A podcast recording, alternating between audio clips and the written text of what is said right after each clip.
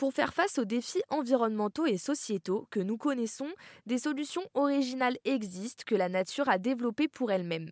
Encore faut-il les comprendre. Je vous invite à me suivre au cœur de l'exposition Le Bio Inspiré à la Cité des Sciences et de l'Industrie à Paris. Marie-Christine Ergo est commissaire d'exposition et nous accompagne durant cette visite. là, on va rentrer dans la serre. Et il fait plus chaud, oui, il fait plus chaud. normal. C'est qu'on va présenter dans la serre euh, aussi bien un mélange de, d'équipements muséographiques euh, plus habituels, hein, des manipulations, on va voir tout ça, et trois écosystèmes qui ont euh, chacun des particularités et qui ont été choisis pour leur fragilité aussi. Donc on a un récif corallien, comme je le disais tout à l'heure, euh, qui pousse naturellement. Euh, ah, qui n'a pas été récupéré euh, pour cette exposition. D'abord, c'est interdit, mais heureusement, et, c'est pas du tout notre idée. Oui, oui ça, serait, ça serait étonnant. On met pas des petits poissons, on les enlève, on les remet, on en remet d'autres. Non, c'est il y a eu des petits poissons qui ont été mis au début de différentes espèces et ils, ils, vivent, ils pondent des œufs et ils voilà très naturel en fait tout ça, il n'y a rien qui... On reconstitue un écosystème. Autre chose aussi, euh, l'eau n'est pas changée régulièrement comme les aquariums classiques. L'eau est filtrée par un réacteur à macroalgues. Donc ça c'est une des solutions de la bioinspiration. Euh, par un réacteur à macroalgues qui va, euh, les algues vont utiliser tous les sels minéraux des déjections de cette eau pour croître voilà, là, les deux réacteurs à macroalgues. Et euh, l'eau euh, propre, euh, entre guillemets, va repartir.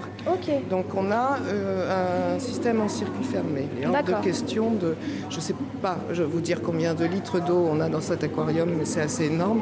S'il fallait le changer comme dans les aquariums classiques. donc ça, c'est assez aussi. C'est une solution, comme vous dites. Voilà. Ok.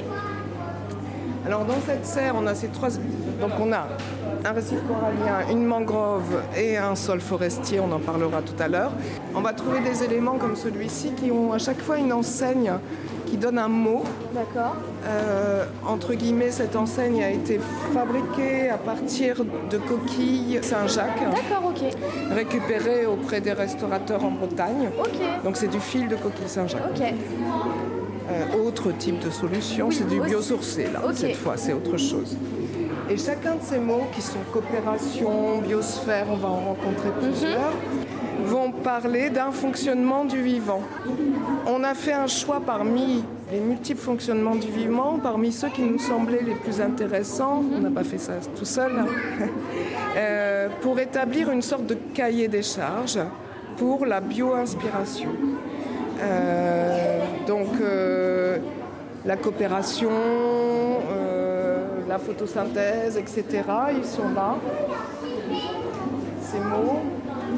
Le schnopp, j'expliquerai tout à l'heure ce que c'est, le cycle, la variabilité, locale, sobriété, interdépendance, peuvent ensemble constituer un cahier des charges pour bio, se bio-inspirer pour fabriquer tout ce dont on a besoin, nous, êtres humains, que ce soit l'énergie, la chimie, euh, la, l'alimentaire, etc. On verra tout ça. Merci Marie-Christine Ergo pour ces explications. Vous êtes commissaire d'exposition à la Cité des sciences et de l'industrie. Vous pouvez retrouver toutes les informations sur le site internet rzenradio.fr.